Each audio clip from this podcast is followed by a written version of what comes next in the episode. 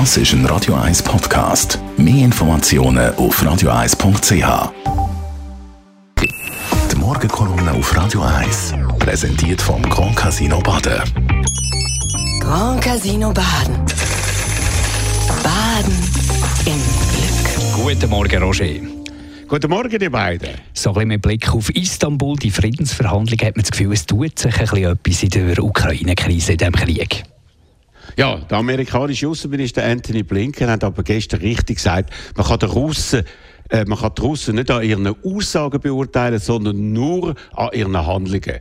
Wenn sie jetzt behaupten, sie wollen ihre Angriffe auf Kiew zurücknehmen, um sich voll auf die Situation im Donbass zu konzentrieren, so gibt es da drei Probleme. Erstens sieht man noch nichts von dem Rückzug, sondern beobachten nur, dass sich die Russen seit Wochen nicht mehr können führen bewegen und zum Teil Gebiet wieder verloren haben. Man beschönigt also etwas als Strategie, wo klares militärisches Versagen ist, wie Analysen aus Großbritannien aufzeigt. Zweitens haben die Russen ihre Kriegsziele, die Unterwerfung von der ganzen Ukraine, offiziell noch nicht aufgegeben.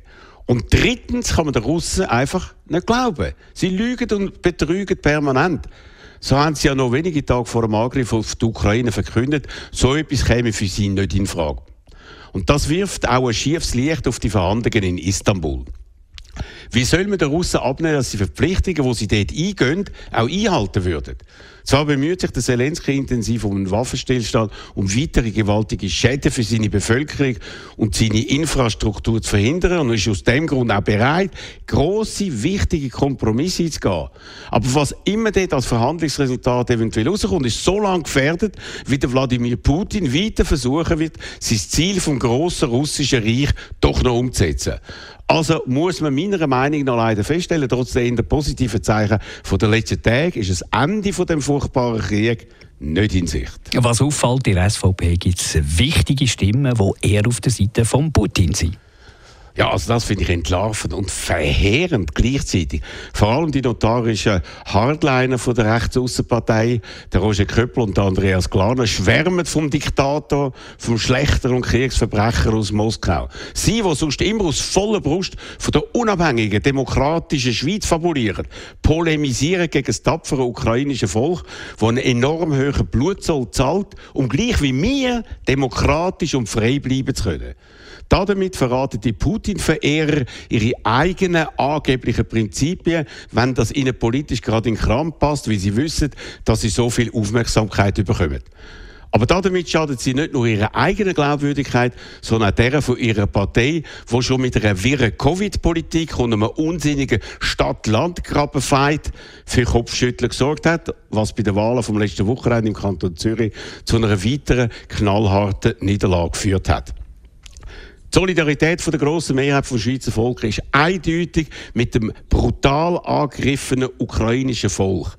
Wenn jetzt Exponenten von der Schweizer Volkspartei für den Massenmörder Putin fähnen, ist das für mich verwerflich und untergrabt die Positionen von der SVP mehr als bei jeder anderen Frage in letzter Zeit.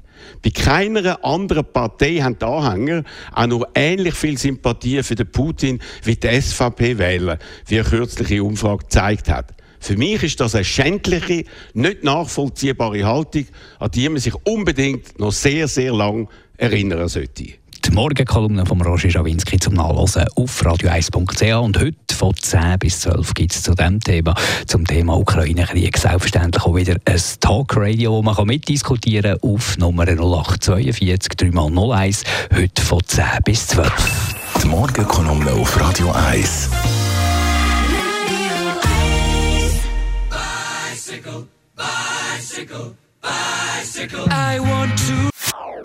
Das ist ein Radio 1 Podcast. Mehr Informationen auf radio1.ch.